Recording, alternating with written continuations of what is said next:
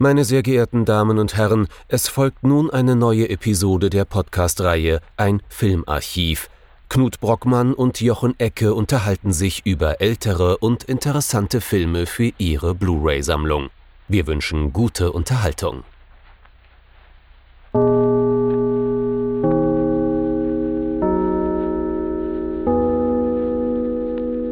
Hallo Knut. Hallo Jochen und hallo liebe Zuhörerinnen und Zuhörer zu einer neuen Folge unseres Filmarchivs. Nachdem wir uns in der letzten Zeit dann doch wieder ein wenig nach Europa bewegt haben, kehren wir zurück in das Land des klassischen Films, nach Hollywood, in die USA und dort in die klassische Ära. Was haben wir uns denn genau angeschaut? Wir haben uns angeschaut His Girl Friday, sein Mädchen für besondere Fälle von Howard Hawks aus dem Jahr 1940. Warum redest du denn so schnell? Keine Ahnung. Ich schon. Das werden wir gleich besprechen müssen. His Girl Friday oder der Film, bei dem wir uns andauernd gefragt haben, was haben Sie da noch mal gerade gesagt? Worum geht es denn? Hildy Johnson, gespielt von Rosalind Russell, ist frisch geschieden, aber auch schon wieder fast frisch neu verheiratet.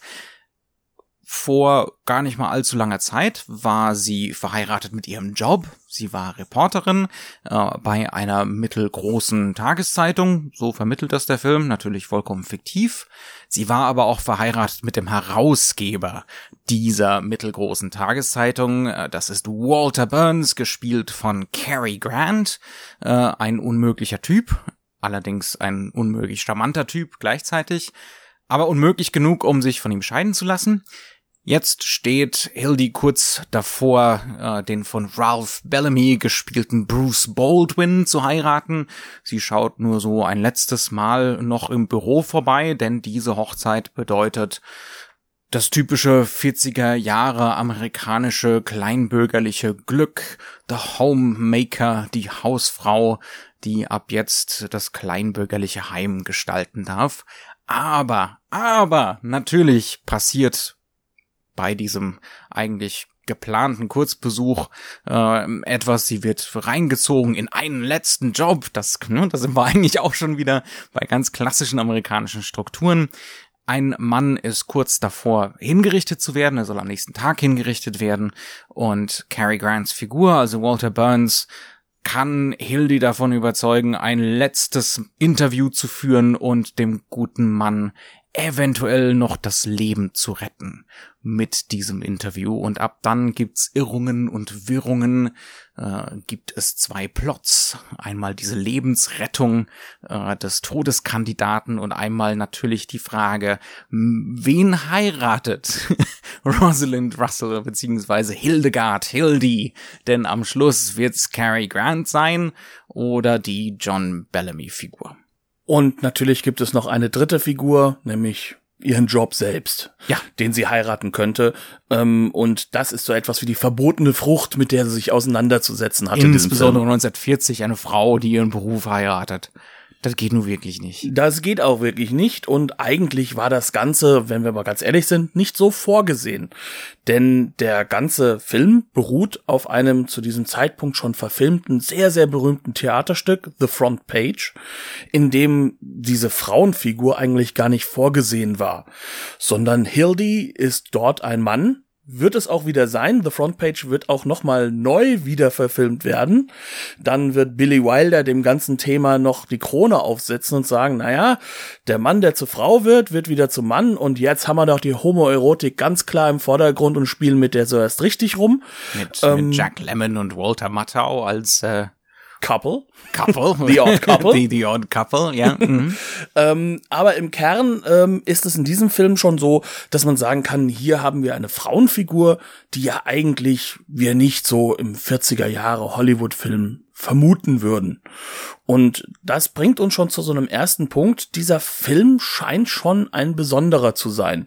Und es ist auch ein Film, der uns andauernd und immer wieder vorgesetzt wird und den wir immer wieder in der Literatur finden. Woran liegt das denn vor allem? Es stimmt vollkommen. Also wenn man ein Buch über das klassische Hollywood in die Hand nimmt, an His Girl Friday kommt irgendwie kein Autor vorbei. Das liegt zum einen natürlich an Howard Hawks. Ähm, das ist nun mal einer der Regisseure, die so im Nachgang, ähm, als das klassische Hollywood natürlich schon wieder vorbei war, äh, von gerade den französischen Autoren äh, bei den Cahiers du Cinéma herausgehoben wurden, gar nicht mal so sehr wegen seiner Filme aus den 40ern, viel eher wegen der Filme, den späteren Filmen aus den 50ern, Rio Bravo und derartige Angelegenheiten, als Auteur, ja, also als äh, jemand, der wunderbar reingepasst hat äh, in dieses Schema von einerseits die Gruppennorm, den Gruppenstil irgendwie befriedigen, wirklich Classical Hollywood zu machen, durch und durch, aber andererseits so sehr eine persönliche Note, so sehr eine Écriture, ja, ähm, zu haben, ähm, dass man ganz, ganz klar äh, als Autor des Films heraussticht, dass es da äh, thematische Muster gibt, die sich bilden. Also das ist definitiv einer derjenigen, die in den Cahiers du Cinéma in den 50ern immer wieder abgefeiert wurden. Aber nicht nur da, in der Folge auch von den amerikanischen äh, Author, wie hieß es, Politics of Authorship Menschen. Der Author Theory. Der Sie Author haben die Theory. Politik ja, Sie haben die Politik ja genau. entfernt. Es ist ja nicht mehr La Politique des Auteurs, es ist Author Theory, genau, die, die vage entpolitisierte Version davon. Ähm, dann bei Andrew Saris zum Beispiel ganz, ganz stark äh, im Mittelpunkt standen. Aber es gibt noch einen weiteren Faktor, auf den uns David Baldwin, ein weiterer wichtiger amerikanischer, ähm, ein amerikanischer Filmwissenschaftler. Filmwissenschaftler äh, auf der Blu-ray aufmerksam macht. Was war das denn? Das war grundsätzlich erst einmal, dass wir es bei diesen Filmen mit Kino zu tun haben, das gar nicht so zugreifbar war früher, weil, wenn wir uns mal dran erinnern, VHS ist jetzt auch gar nicht mal so alt. Es gab eine Zeit, da brauchte man mindestens 16 Millimeter Kopien. Und eigentlich waren diese Filme von den Studios immer noch gut äh, ein, ein, eingehalten, immer schwierig zu bekommen und teuer zu bekommen. Aber bei His Girl Friday hatte man vergessen, die Rechte zu verlängern. Sprich, dieser Film wurde Public Domain. Er wurde massenweise kopiert, das war vollkommen legal. Und die aufkommende Filmwissenschaft und David Bordwell hat eines äh, der ersten Filmwissenschaft-Institute äh, auch mit aufgebaut. Die konnten sich ja natürlich nicht viel leisten, weil was wollen denn diese jungen Menschen dort? Reicht doch, wenn man Literatur studiert. Also konnten sie sich nur solche Filme leisten. Und His Girl Friday war der Film, den konnte man massenweise reinholen. Da konnte man sich nur nicht nur eine, sondern zwei, drei Kopien holen.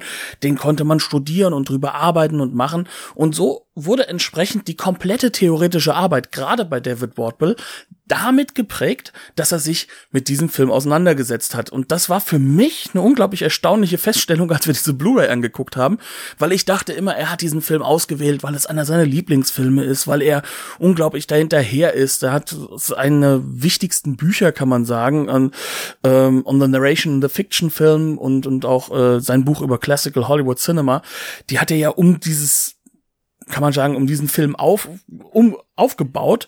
Ähm, Teil, ja, also auf jeden Fall Narration in the Fiction Film. Das Classical Hollywood ist ein bisschen weitläufiger. Ja, weitläufiger, aber ja. zum Beispiel auch bei seinem Einf Anfängerbuch Filmart. Sie kommen immer wieder zurück auf dieses, äh, auf diesen Film und man denkt halt immer, ja, das muss der klassische Hollywood-Film aller klassischen Hollywood-Filme sein, aber nein, es ist einfach nur so, es war der verfügbarste zu dem Zeitpunkt, als man seine Forschung begonnen hat und ähm, das ist schon durchaus erstaunlich, denn ich habe mich extra nochmal, als wir uns äh, hier ein bisschen vorbereitet haben, mit ähm, meinem Lieblings-Cahiers de Cinema-Autoren François Truffaut auseinandergesetzt und habe mal geschaut, was hat der denn über His Girl Friday gesagt. Das ist, glaube ich, der einzige Film von Howard Hawks, der nicht einmal erwähnt wird in seinen Büchersammlungen, die es gibt zu ihm, äh, zu den äh, Sachen, die er bei der Cahiers du Cinema geschrieben hat. Äh, sprich, der Film ist relevant geworden dadurch, dass er in den USA verfügbar wurde.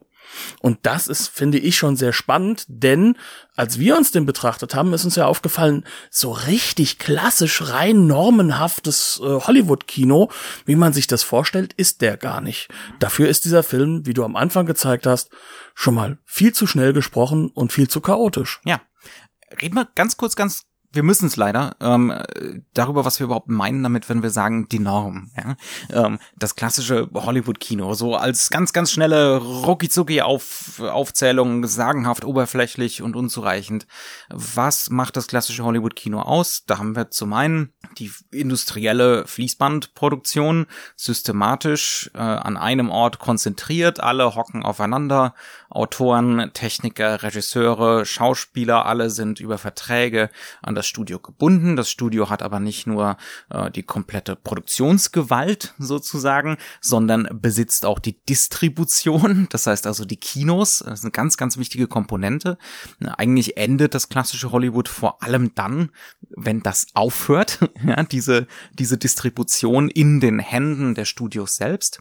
Ähm, das heißt also, es konnten Filme sehr schnell auf sehr hohem Niveau ähm, in sehr großer Zahl produziert werden und auch einem Publikum, einem sehr, sehr breiten Publikum zugänglich gemacht werden. Das ist erstmal eine wichtige Komponente, was diese, die industrielle, die ökonomische, materielle Seite angeht. Was haben wir denn noch für andere Elemente, die wichtig sind? Ganz wichtig ist es, dass wir es mit einem Kino zu tun haben, von da müssen wir jetzt mit vielen Dingen kommen, die wir schon mal erwähnt haben.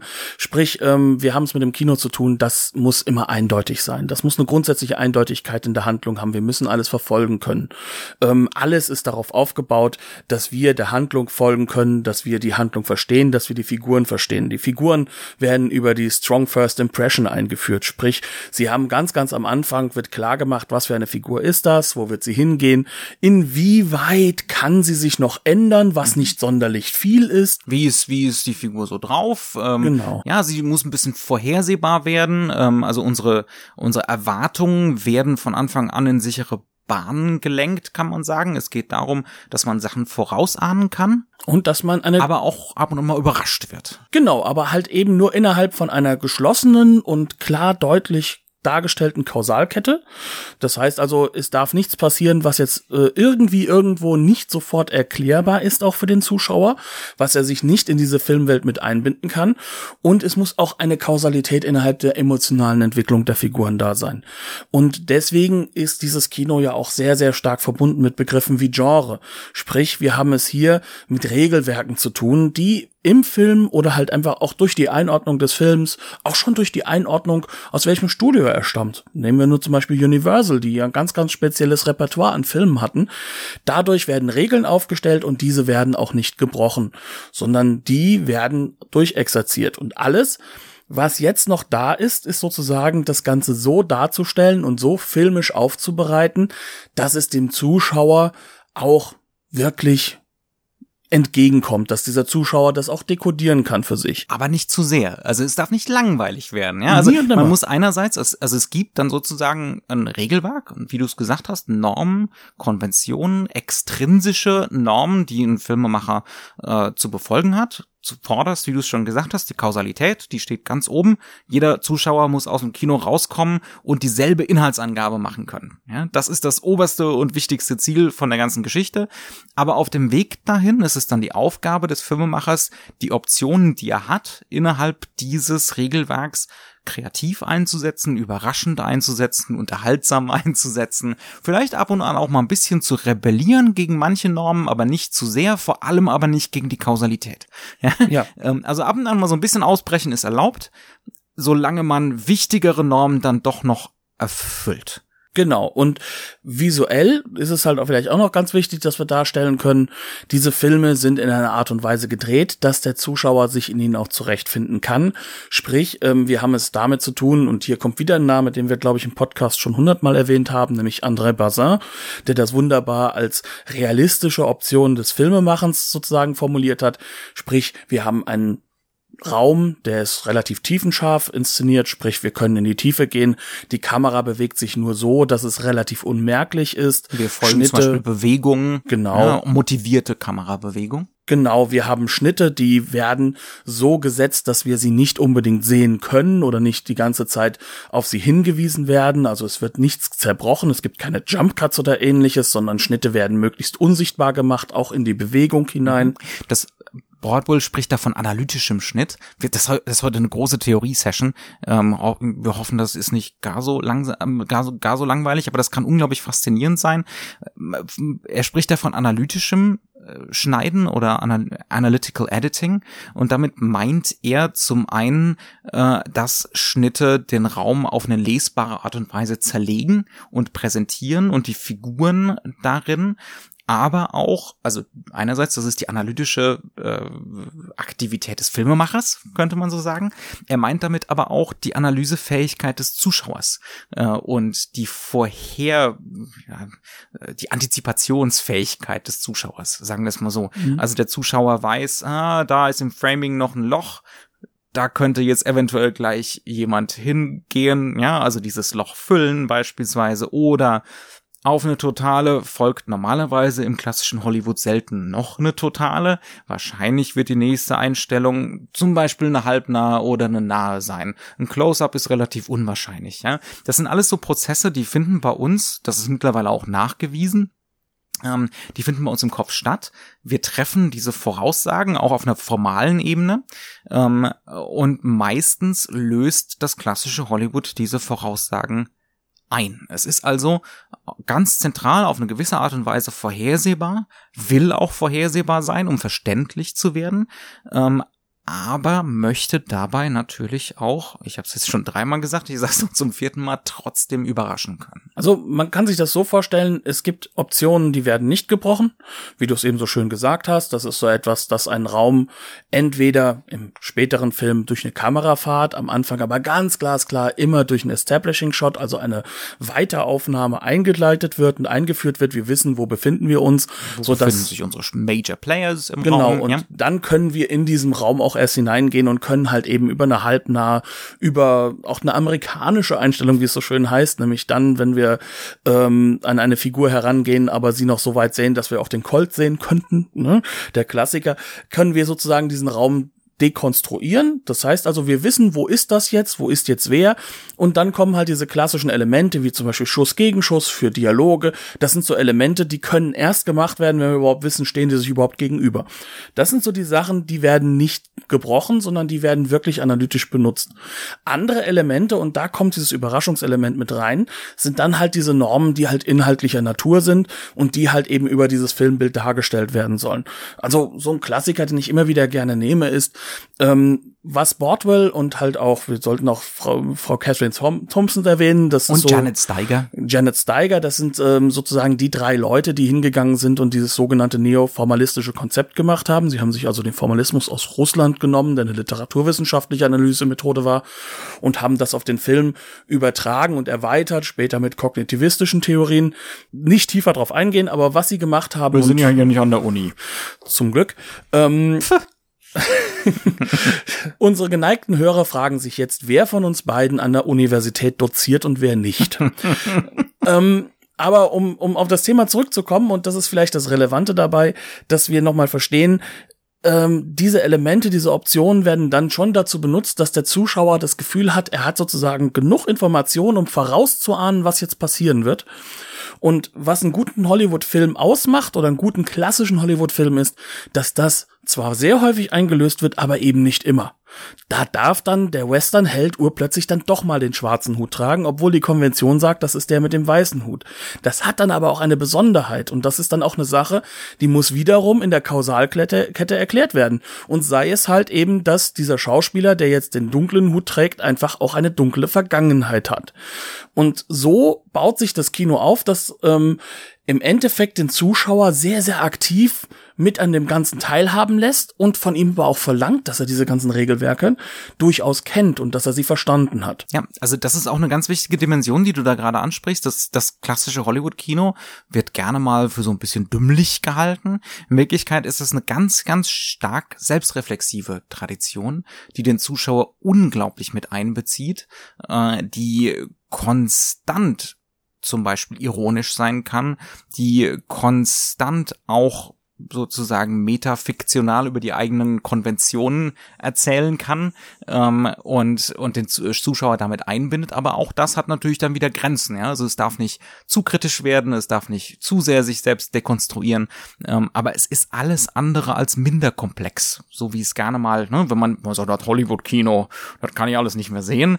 Ähm, es ist komplizierter, zumindest was das Classical Hollywood angeht. Es ist eine enorm komplexe Tradition, es ist eine enorm ähm, ja breit gefächerte, die den Künstlern wahnsinnig viele Optionen bot innerhalb dieses Normensystems. Und die so komplex war, dass sich jeder Mensch auch erstmal da rein gewöhnen muss. Das ist eine Sache, die wir gern vergessen. Warum haben wir jetzt so weit uns aus dem Fenster gelehnt, dass wir jetzt erstmal so eine halbe Theoriestunde da vorangesetzt haben?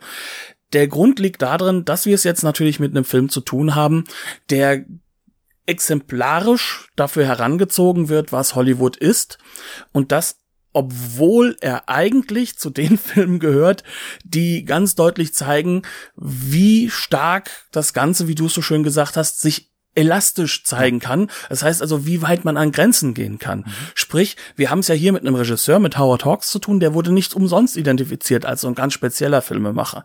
Der wurde in den gleichen äh, Kanon genommen wie ein John Ford, wie ein Alfred Hitchcock. Also alles Regisseure, die grundsätzlich zwar in diesen Genres unterwegs waren und Howard Hawks war einer, der war in jedem Genre unterwegs und es gibt viele Leute, die sagen, der war der Meister aller Genres, der hat alles gemeistert, der hat alles perfekt gemacht. Selten in einem Film nur in einem Genre. Genau, ja, also der der konnte das auf die Schnelle, der konnte das wirklich viel machen und er hat trotzdem einen ganz, ganz besonderen Anstrich hinterlassen. Sprich, da muss auch irgendwas sein, was eben von der klassischen Norm durchaus abweicht. Und um das zu erklären, mussten wir jetzt einfach diese Norm erstmal stehen lassen. Und wir fangen damit an, dass wir schon mal jetzt sagen können, okay, es liegt nicht nur an einer starken Frauenfigur, wie wir angedeutet haben, sondern dieser Film ist von der ganzen Konstruktion her so gebaut, dass er uns eigentlich immer überfordert. Was meinen wir damit eigentlich? Da können wir eigentlich auf jeder beliebigen Ebene des Films anfangen. Ähm, auf jeder Ebene überfordert dieser Film. Was natürlich als erstes immer genannt wird, ist der Dialog. Das ist das, wo, glaube ich, jeder äh, drüber redet, wenn man den ersten, den Film zum ersten Mal gesehen hat, auch gerne zum zweiten oder dritten Mal. Ähm, es wird enorm viel sehr schnell geredet in diesem Film, überaus geistreich. Es ist wahnsinnig artifiziell wieder geredet wird. Das ist auf keinen Fall irgendwie naturalistisch.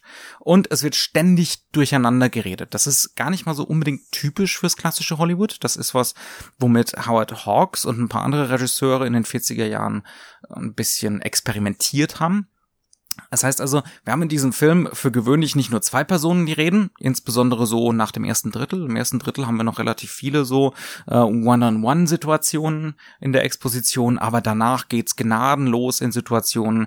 Dann sind wir im Presseraum, äh, im im hiesigen Gefängnis, wo der arme Mann auf seine Exekution wartet und da sitzen halt fünf, sechs geschwätzige, schlappmäulige Reporter rum und Hildy und später noch Cary Grant und alle reden durcheinander. Ähm, und tatsächlich ist dann immer nur ein Gespräch unter diesen vielen tatsächlich kausal relevant. Ja, das heißt also, was was Howard Hawks macht, er zwingt uns dazu, enorm aufmerksam zuzugucken ja, zuzuhören in diesem Fall. Zum Gucken kommen wir gleich. Und da rauszudestillieren, was jetzt gerade wichtig ist und dem zu folgen. Das ist wahnsinnig schwierig, wahnsinnig anstrengend und, da sind wir wieder, extrem selbstreflexiv, weil wir uns beim Schauen dieses Films, es geht gar nicht anders, ständig bewusst sind, dass hier, dass wir hier gerade in einem Rezeptionsprozess sind. Wir kommen da gar nicht drum rum, ja, um diese Feststellung. Und wenn wir uns das jetzt wirklich genau betrachten, dann ist das eine Wahnsinnsleistung, weil das Drehbuch ist schon so gebaut. Sprich, diese ganzen Dialoge, die übrigens auch am Set nochmal verarbeitet wurden, wo nochmal mehr nachgearbeitet wurde, wo ein Cary Grant genauso wie ähm, ein äh, Russell ja oder halt eben auch ein Ralph Bellamy, die alle drei Stars waren. Das heißt, es waren alles Leute, die waren ultra professionell. Schauspieler waren mega Profis zu diesem Zeitraum, äh, zu diesem Zeitpunkt ähm, dass die hingehen und diesen Dialog so konstruieren, dass nur der Mittelteil dann in dem Dialog relevant ist, damit man schön am Ende oder am Anfang drüber reden kann, ohne dass man Informationen vermisst, die dann wiederum für die Kausalkette, die wir weiterhin in diesem Film haben, wichtig sind. Und das dann mit nicht nur zwei, sondern mit drei, vier, fünf Akteuren zu machen, das ist natürlich schon abnorm heftig. Und wir dürfen nicht vergessen, dass es auch zur Charakterisierung beiträgt, wie schnell die Leute reden. Äh, sprich, die schnellsten sind mit Sicherheit äh, Cary Grant alias Walter Burns und eben Rosalind Russell als Hildy Johnson, weil das sind die Ultraprofis, das sind die Sprachmenschen schlechthin. Das sind diejenigen, die können eine Powergeschwindigkeit vorlegen und gleichzeitig im Schauspiel dem gegenüber komplett anders agieren, um uns klar zu machen, hier geht es nicht nur darum zu dekodieren, was sagt er da überhaupt. Und das ist schon, gerade wenn man den Film auf Englisch guckt und wir und haben. kein Muttersprachler ist. Genau, und wir haben die Criterion Edition uns angeguckt, die auch keine Untertitel hat, weil es wäre unmöglich, Untertitel zu machen. Ich habe mich auch am Anfang gewundert, eine Criterion Collection Disc ohne Untertitel. Und dann habe ich den Film wieder gesehen. Das ist bestimmt schon acht, neun Jahre her, dass ich ihn das letzte Mal gesehen habe. Und dann nach den ersten fünf Minuten war mir klar, ja, geht gar nicht. Man kann, es ist völlig unmöglich, für diesen Film kohärente Untertitel zu setzen. Und wenn man Untertitel setzen wollte, dann braucht man so viel Platz, dass man mehr Platz für die Untertitel als für den Film hat. Also das Tempo ist abnorm. Also da ist selbst der Hesse in mir schon am Hinterherhecheln. Und ähm, das Ganze wird halt zusammenkonstruiert damit, dass wir gleichzeitig, und da kommen wir dann auf das Visuelle, ähm, das konterkariert kriegen mit dem, wie die Figuren handeln, wie sich die Figuren bewegen und was sie aussagen wollen. Denn, und das ist halt einfach auch das Spannende an dem Film, es ist ein Film eigentlich über Trickster, über Trickbetrüger, über gar nicht mal so sympathische Charaktere. Weder Hildy noch Walter noch sonst irgendeiner der dort äh, agierenden rund um diesen äh, Todesfall und über diese Exekution hat auch irgendwie nur was Positives. Selbst derjenige, der exekutiert werden soll, eigentlich erfahren wir nie, ob er jetzt wirklich ein Schuldiger oder ein Unschuldiger ist. Ob er dazu fähig ist, jemanden umzubringen oder nicht. Er ist auf jeden Fall ein Depp. Das ist sehr einfach zu sagen, ja. Aber der Faktor, der, der, der dabei ganz relevant ist und unglaublich wichtig ist, ist, wir haben eigentlich kaum positive Figuren da drin. Also die einzigen Figuren, die jetzt nicht negativ belegt sind, das ist zum Beispiel die Freundin von dem Mörder, den Depperton-Mörder. Molly, Molly Malloy. Genau. Oder das ist halt eben der Charakter von Ralph Bellamy, der Bruce Baldwin. Die sind auf der anderen Seite entweder treu doof oder im Falle von Ralph Bellamy, also sowas von langweilig. Also, das ist der langweiligste Versicherungsverkäufer, den man sich vorstellen kann, der dazu nicht nur unter Pantoffel von äh, Rosalind Russell steht, die ihm natürlich intellektuell voll überlegen ist, sondern auch von seiner eigenen Mutter, die auch noch vorkommen wird und eine unglaublich resolute Persönlichkeit ist. Und dann ganz am Ende halt auch noch vom Cary Grant in Grund und Boden gearbeitet wird. Aber der Mann ist eigentlich der Einzige, der wirklich kein böser Charakter ist und der keinerlei Hintergedanken hat, außer dass er diese Frau irgendwie liebt und sie heiraten möchte und einfach in das ganz klassische normhafte Leben möchte. Und das wird nur erzeugt dadurch, dass wir über das Schauspiel und das, was im Dialog läuft, immer wieder konträre Bilder bekommen. Also ein ganz kurzer Zwischenstand. Ähm, wir können einerseits sagen, der Film baut eine kohärente Kausalkette klassisches Hollywood. Aber er macht's uns schwer, diese Kausalkette zu konstruieren. Wir müssen ganz genau hinschauen und weil wir ganz genau hinschauen, fangen wir an, uns selber beim Hinschauen und Hinhören zu beobachten. Ja? Ähm, also es wird daraus so ein Metaprozess, zwangsläufig, geht gar nicht anders. Ähm, selbst wenn man den Kokolores nicht studiert hat, wie wir, ich glaube, da wird es jedem so gehen mit dem Film. Ähm, und auf der anderen Seite, also einerseits klassisches Hollywood, aber elastisch. Ja, also da versucht jemand die Grenzen komplett auszuloten. Ne? Ja, also, wie weit kann ich gehen? Wie weit darf ich die Leute verwirren? Ab wann wird's einfach nur verwirrend? Oder unterhaltsam verwirrend. Ja, also wo ist die Grenze zwischen unterhaltsam verwirrend und einfach nur verwirrend zum Beispiel? Ähm, ein Spiel, das Howard Hawks zum Beispiel auch im Film Noir ausgiebig gespielt hat, ähm, in, äh, in Tote Schlafen fest. Das war, glaube ich, mhm. der, der eine berühmte, völlig undurchschaubare. Ähm, und zum anderen, wie du es schon gesagt hast, wir haben Strong First Impressions. Das sind einerseits vorhersehbare Figuren, weil uns von Anfang an gesagt wird, das sind Betrüger, das sind Journalisten, ja, aber die werden alles tun, um ihre Story zu kriegen. Sowohl Hildy als auch, äh, wie heißt die Cary Grant Figur nochmal? Walter, Walter. Burns. Ähm, die werden alles dafür tun. Das sind Schauspieler, ja, das heißt also, die performen. Ähm, das sehen wir gleich zu Anfang bei Cary Grant. Da tut er so, als würde er heulen gegenüber der, der Ralph Bellamy Figur und stupst ihn auch noch an, damit er ihm zuguckt. Ähm, auch das wieder so ein selbstreflexives Moment, weil wir als Publikum dann nicht umhin kommen, uns in Ralph Bellamy gedoppelt zu sehen. ja, ähm, also uns selber als Publikum zu betrachten. Ähm, wo wollte ich eigentlich hin damit? Ähm, ja, also Strong First Impressions, aber amoralische Figuren. Ja, vorhersehbare Figuren, aber andererseits Figuren, die äh, teilweise ambivalent sein dürfen. Und das ist zum Beispiel eigentlich gar nicht Classical Hollywood. Ja? Zumindest nicht für die Protagonisten. Also zum Beispiel die, die Cary Grant-Figur, der sagt immer wieder Zeug, wo, wo man sich denkt, das darf eigentlich nicht wahr sein. Also zum Beispiel ein Reporter sagt ihm ab für diese ganze Exekutionsgeschichte und er meint so, ah, der, der Typ hat Diabetes, wie konnte ich den eigentlich einstellen? Ne? Also wie konnte ich so einen, so einen Typen mit so einer Krankheit überhaupt einstellen? Und man weiß nicht so genau, war das jetzt ein blöder Witz? Also ist er einfach nur ein Arsch, der einen blöden Witz gemacht hat? Oder ist er wirklich, meint er das genauso und ist wirklich ein kolossaler Arsch, ja. Also man kann es nicht anders sagen. Ähm, und das macht der Film nicht klar. Und das ist gar nicht mal so typisch für das klassische Hollywood. Ja, im klassischen Hollywood würde da eigentlich Eindeutigkeit hergestellt. Und das kriegen wir sowohl für Hildy als auch für Walter Burns eben nicht. Ja, also die sind im Kern bleiben das so performative Schauspieler, Trickbetrüger, ähm, die so eine, die so oszillieren, wabern. Wir können nicht hundertprozentig sagen, ob es da nicht eventuell doch einen moralischen Kern gibt. Bei Hildy schon eher als bei als bei Walter. Das muss man sagen. Definitiv. Ähm, aber auch da wieder. Ja, wir brechen aus der Norm aus.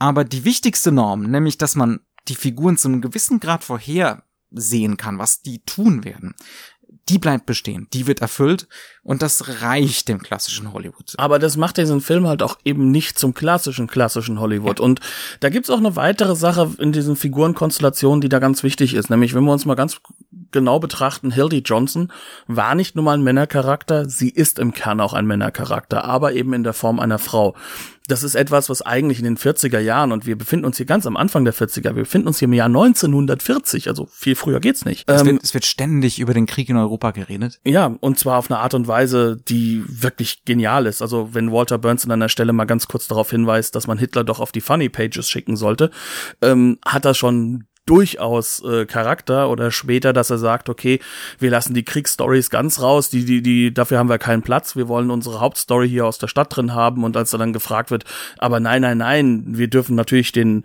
äh, Human Interest Part, der muss bleiben. Also sozusagen die kleine Geschichte über den, ich glaube, ein Parrot ist es, also dass man sagen kann, okay, ähm, nee, the Rooster, the Rooster has to stay, sagt er, ja. Mhm. Also es das heißt also, eine vollkommen irrelevante Geschichte muss drin bleiben, aber ist es halt wichtig, weil das ist dann das menschliche Element auf es der Zeit. Es geht um Boulevard. Mit genau, und das ist ähm, solche Elemente, die dann immer wieder mit reinkommen, auch dieses Politisieren. Aber um darauf zurückzukommen, bei der Rosalind Russell ist es nun mal so, sie spielt wie ein Mann, sie tritt wie ein Mann auf. Wie sie das schafft in ihren hochhackigen Schuhen, weiß ich bis heute nicht, will ich auch gar nicht selbst erfahren müssen.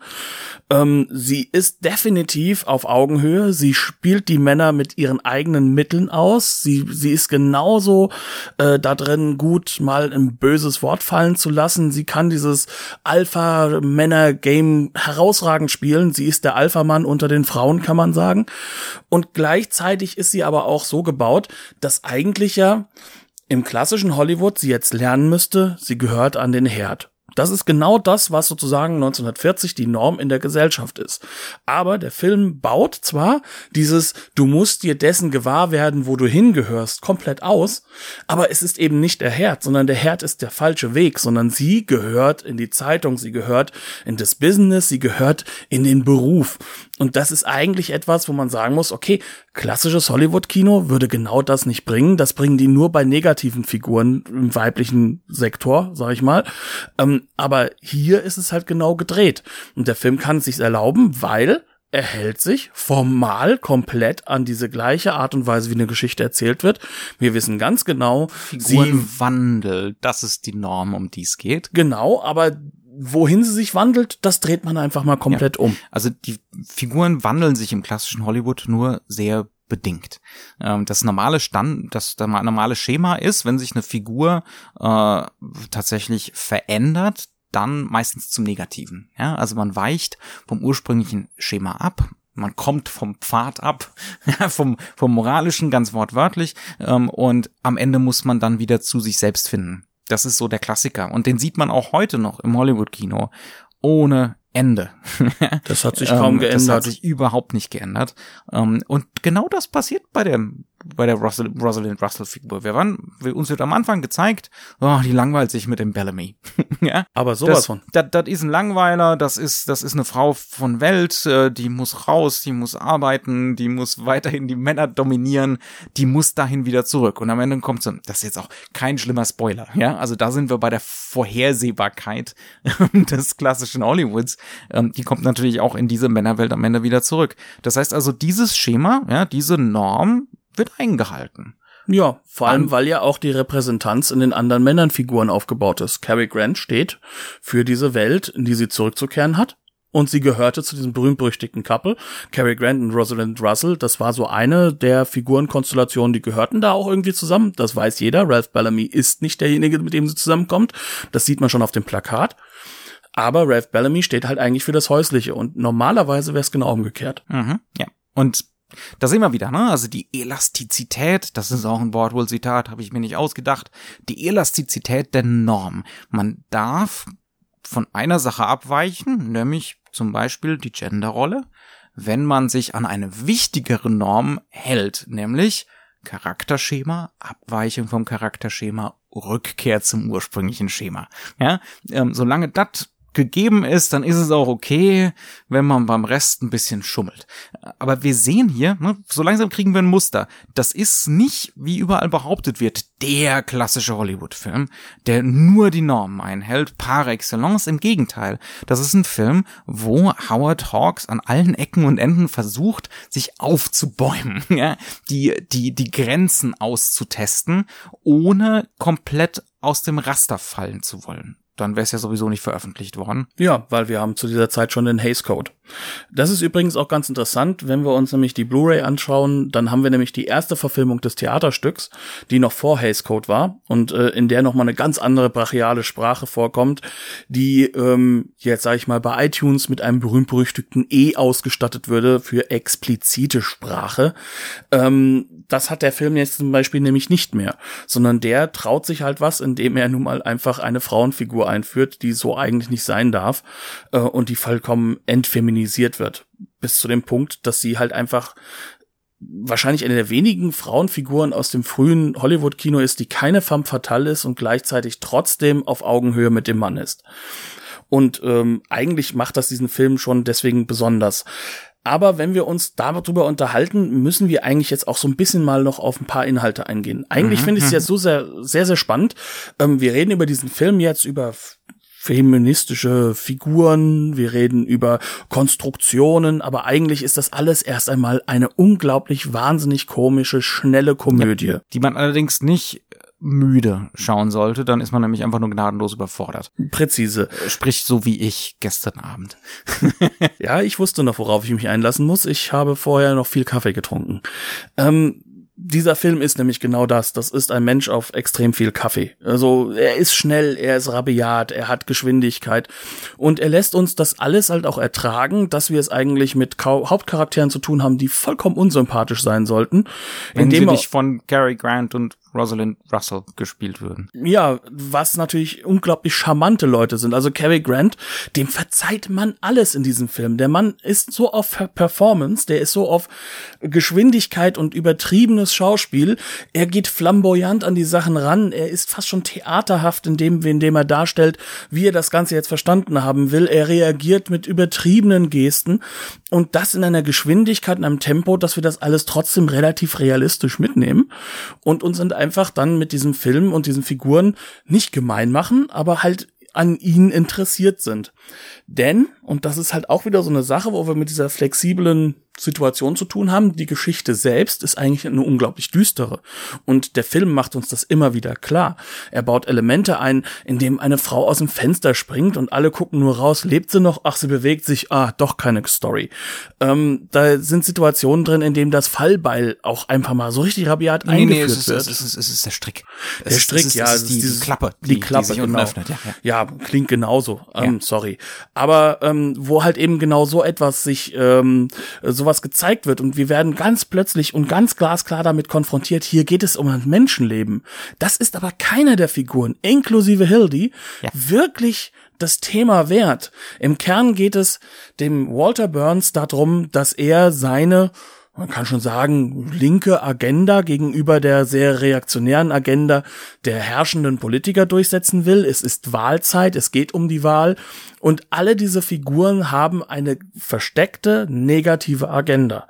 Man könnte sagen, dass zum Beispiel jetzt im Modernen bezeichnet, ähm, Walter Burns ist genauso wie Hildy Johnson nicht so ein klassischer Linker, sondern sie sind Kulturlinke. Das sind so, so, ne, so, so Leute, die halt eben sehr gerne über das Bessere in der Welt reden, aber vor allem nur um sich selbst Making darzustellen. the world a better place. Für sich selbst vor allem. Und diese Situation, die wir halt dort haben, ist, dass wir eigentlich keiner dieser Figuren nahestehen. Aber der Film selbst hat eine Agenda. Dieser Film selbst zeigt diesen Zynismus. Und er hat eine unglaublich zynische und auch durchaus düstere Weltsicht in diesem Moment. Da kommen wir halt auch wieder in diesen Bereich rein. Mhm. Das hat auch ein Film Noir erstmal eröffnet, dass man mhm. sowas machen kann. Das ist, das ist zum Beispiel, man, man sieht daran auch, dass Hawks äh, wirklich ein Meister darin ist, Emotionen zu bündeln und zu kanalisieren. Wir sind die ganze Zeit in diesem Screwball-Modus drin, bang, bang, bang, Dialoge, Gags ohne Ende. Dann sind wir da im Gefängnis, selbst da wird noch rumgeschäkert, bevor Hildy mit dem Todeskandidaten spricht. Und dann gibt's plötzlich eine totale Aufsicht auf den Käfig, in dem der Kandidat gefangen ist. Das Licht ist plötzlich extrem expressionistisch.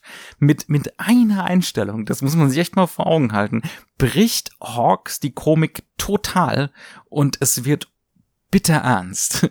ja? ja? Und das ist nicht irgendwie lächerlich ähm, oder ja, also unpassend oder so, sondern er weiß einfach ganz genau, wie äh, das, das muss man, da macht er ein Bild. Ja, da muss man gar keinen lamoyanten Dialog setzen oder so. Ein Noir Topshot und plötzlich ist uns klar, es geht hier eigentlich um Existenzielles, auch wenn alle Figuren so tun, äh, als gingen sie das nichts an. Und er weist uns auch selbst in den größten Clownesken, also in den größten Momenten, in denen eigentlich nur verrückte Figuren da sind, immer wieder darauf hin, ähm, was hier moralisch eigentlich passiert, indem er das Ganze dann wieder rekurriert, also wieder auftauchen lässt. Das heißt auch da, ähm, nutzt er eigentlich das klassische Hollywood. Wir haben immer eine Doppelung. Wir haben nie nur ein Zeichen einmal, sondern es wird uns immer noch mal äh, klarer noch mal gemacht. Das wird uns noch mal wiederholt. Hier teilweise sogar drei, viermal, weil wie das oft Tempo man, ist. Wie oft muss man die Falltür am, ba am Galgen eigentlich testen? Eigentlich dann, wenn es der Film immer zu bunt treibt. Wenn es gerade mal wieder zu lustig war, genau. muss es draußen Klack machen. ja. ja. Mhm. Und ja. Äh, da haben wir zum Beispiel eine Sequenz, in der ähm, ein Bote kommt, ein dicklicher Mann, der könnte auch bei Laurel and Hardy vorkommen. Also sieht auch so ein bisschen so aus wie doof von Dick und Doof. Und der bringt eigentlich im Endeffekt die Nachricht, hier, ähm, der Go Gouverneur möchte nicht, dass das stattfindet. Der Gouverneur möchte, dass das Ganze eben verschoben wird und es eben erstmal keine, ähm, keine Exekution gibt. Was aber ähm, dem Stadtherrschenden, dem Sheriff und dem Mayor im Endeffekt nicht liegt, weil sie haben Wahl und sie wollen ihre Law and Order Struktur durchführen. Also versuchen sie den Typen einfach nur auf ihre Seite zu kriegen, indem sie ganz glasklar sagen, hier, guck mal, kriegst hier einen schönen Job, kriegst hier eine Menge Geld, überleg dir es doch mal, hast du doch vergessen, dass du hier vorbeigekommen bist, komm doch einfach mal ein paar Tage zu spät. Und das ist im Endeffekt eine Ungeheuerlichkeit, die hier komplett in Komik aufgelöst wird, wo aber der Film uns glasklar macht, dass es hier einen moralischen Missstand gibt. Und durch das Wiederauftauchen dieser Figur und dadurch, dass eben das auch nochmal geklärt wird, Bordwell stellt es nur als eine reine Deus Ex Machina vor, was absolut nicht der mhm. Fall ist. Also sozusagen als der Retter für die jetzt überführten und von dem in die Enge gedrängten Journalisten. Ähm, Im Kern sorgt diese Figur dafür, dass uns glasklar ist, hier wird ein ganz böses Spiel getrieben und im Kern sind Kerrigan und äh, auch Rosalind Russell die Leute, die einfach darauf nur rumsurfen und auch ihre Agenda vorantreiben. Wenn, wenn der Todeskandidat unser Protagonist wäre, dann wäre das ein Film noir. Definitiv. ja, also wenn man wenn man sich das so überlegt, ähm, das wäre ein existenzielles fürchterliches Drama. Das ist einfach immer nur eine Frage der Perspektive. Ja. Genau. Und die Liebesgeschichte, die ja im Endeffekt eigentlich als der Hauptplot gearbeitet werden sollte. Also wenn wir wieder bei der Hollywood-Struktur sind, der Hauptplot ist der emotionale Plot, der Subplot ist derjenige, der eine Handlung oder eine Action vorantreibt in solchen Filmen. Wir es reden kann, jetzt nur von auch diesen, umgedreht sein. Es kann also, umgekehrt sein, ja, wir also reden jetzt gibt, von diesen Komödien. Es gibt, ja, in den Komödien gibt's gibt's einen Liebesplot, der heter heterosexuelle ja. Liebesplot. Ähm, da kann der Mann auch gerne 20 Jahre älter sein als die Protagonistin, das ist völlig wurscht, aber Willkommen bei High Noon wieder. Äh, heterosexuell. Ähm, und dann gibt's einen zweiten Plot, in diesem Falle, ne, der Plot um den äh, um den Todeskandidaten hier ähm, und für gewöhnlich haben die beiden Plots irgendwas miteinander zu tun. Das heißt also, die konvergieren am Ende. Die Auflösung in dem einen Plot bedeutet auch die Auflösung des anderen. Ja, und ja? die dürfen beide, sie können beide untereinander nur existieren, weil sie beide da sind. Also es kann keiner für sich alleine stehen, dann würden diese Filme nicht funktionieren. Und die Konvergenz wird zum Beispiel gesichert mit Deadlines. Ja, ähm, morgen früh um sieben wird der gute Mann hingerichtet und heute Abend um sechs geht der Zug mit dem Hildi in die Flitterwochen entschwinden genau. soll. Ja, ähm, ganz klassisch. Äh, schaut euch mal die heutigen Hollywood-Filme an sind exakt dieselben dramaturgischen Prinzipien. Da hat Noch simpler. Seit, ja, viel simpler. Genau, ja. Mhm. Ähm, da gibt's dann tatsächlich einen Countdown, der irgendwo eingeblendet wird. Ähm, da hat sich seitdem, seit 1940 nicht so irre viel getan. Aber, und das ist halt das Wichtige bei diesen Filmen, wo wir ja gleich so ein Screwball-Couple haben, und das sind Cary Grant und Rosalind Russell, ist eigentlich der emotionale Plot, der im Vordergrund. Mhm. Aber hier ist es eigentlich nicht so, sondern hier wendet sich das Blatt. Mhm. Am Anfang ist es der emotionale Plot, aber am Ende wird das Ganze mit einem Kuss und so, ja, neue Flitterwochen, so, wir machen jetzt mal weiter, wird das beendet. Küssen aber sich überhaupt? Ich kann mich gar nicht mehr erinnern. Nicht ganz am Ende, aber ja. sie kommen schon an diesem Punkt wieder. Ja. Ähm, wo man einfach glasklar macht, okay, ja, er hat sein Ziel erreicht, aber im Kern geht es dann darum, ähm, dass der Hildy-Plot mit äh, der Geschichte, die sie schreibt, dann doch im Hinterkopf bleibt und viel, viel wichtiger ist als der Liebesplot bei dem, was dann der Zuschauer aus dem Kino mit mhm. rausnimmt. Also der Akzent wird eindeutig verschoben.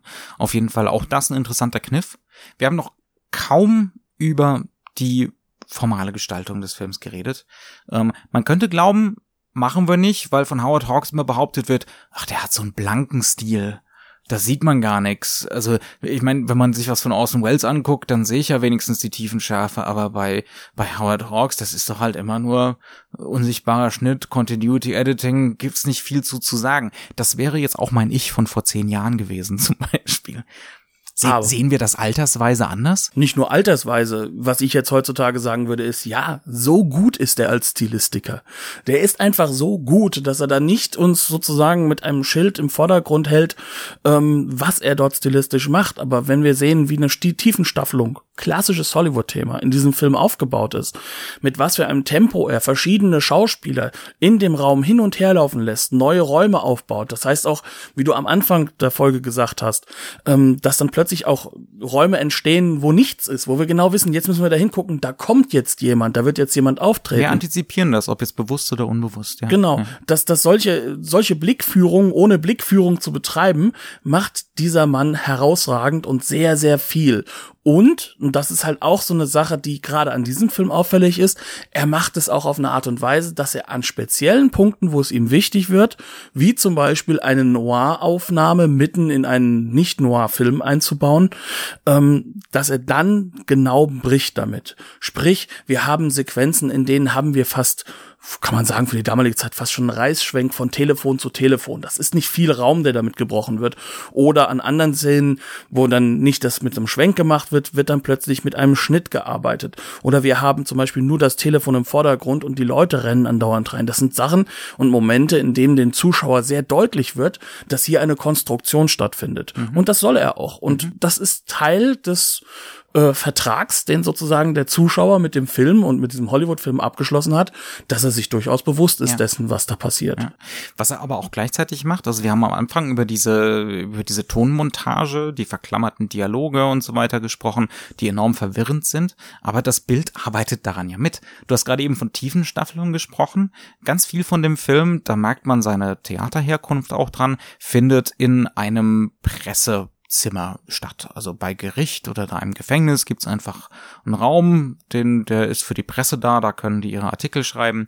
Ähm, und da hängen dann natürlich auch immer fünf, sechs, ne, sieben, acht Reporter ab. Und wir müssen uns das wirklich so vorstellen, für diejenigen, die den Film noch nicht gesehen haben. Die sitzen um den Tisch rum, einige tigern durch den Raum, wieder jemand anderes sitzt an seiner Schreib äh, Schreibmaschine. Die wurschtelt Hawks, also mindestens mal vier, fünf Leute in unzähliger Einstellung, immer wieder alle zusammen rein. Und jeder redet was, jeder macht was. Jeder ist ein Publikum für die eigentliche Handlung. Das heißt, die reagieren, wir können in ihren Gesichtern lesen. Wir sind wieder in der Abteilung André Bazin gefällt das, ja. ja. Ähm, wir haben also Einstellungen, die sind nicht bis fertig zubereitet. Auch das ist eigentlich nicht hundertprozentig klassisches Hollywood, sondern wir müssen selber montieren. Ganz oft schaltet Howard Hawks die Montage nämlich ab. Dann gibt's noch nicht mal Schuss gegen Schuss. Dann gibt's drei oder vier Typen im Bild ähm, und wir dürfen uns selber aussuchen, wo wir jetzt hingucken und wir dürfen selber rausfinden, was jetzt gerade am wichtigsten ist an der ganzen Geschichte. Und das kann manchmal echt ganz schön schwierig sein, weil dann teilweise auch noch aus dem Off reingelabert wird. ja? Mhm. Ähm, und wir wissen noch nicht mal, wer da spricht. Ähm, also die ganzen visuellen Strategien sind auch darauf ausgerichtet, dass in ganz vielen von diesen Szenen der Zuschauer der Cutter ist. ja, und das ist halt eben genau dieser Bruch zu diesen anderen Szenen, wo wir diese Genauigkeit haben, wo er damit bricht. Aber dass der Zuschauer der Cutter ist, das ist nur durch das berühmt-berüchtigte Wort en scène zu erklären. Nämlich eben genau, wie er die Leute im Raum drapiert, wie er sie aufbaut und wie er halt eben dafür sorgt, dass wir als Zuschauer halt auch den Raum bekommen, um zu schauen. Und das ist nicht einfach zu machen. Ähm, das Im ist, Gegenteil. Das ist erstmal technisch schon mal schwierig. Wir haben es hier mit einem extrem ausgeleuchteten Raum zu tun, weil Tiefenschärfe muss ja da sein. Auf der anderen Seite ist es aber auch so, dass hier der Regisseur wirklich klassisch die Figuren im Raum immer wieder agieren lassen muss und immer laufen lassen muss, denn wir haben es hier mit einem Film zu tun, der uns wenige Anker gibt, die immer wiederkehren. Einer der wenigen Anker ist zum Beispiel, dass wir andauernd an die Telefone zurückkommen werden. Das sind so Dinge, die, die uns dann halt auch wieder ein bisschen Halt geben. Auf der anderen Seite, auf der Dialogebene, schaffen wir es dann, Dialoge, die eigentlich Monologe sind, zu haben, nämlich wir hören den anderen nicht.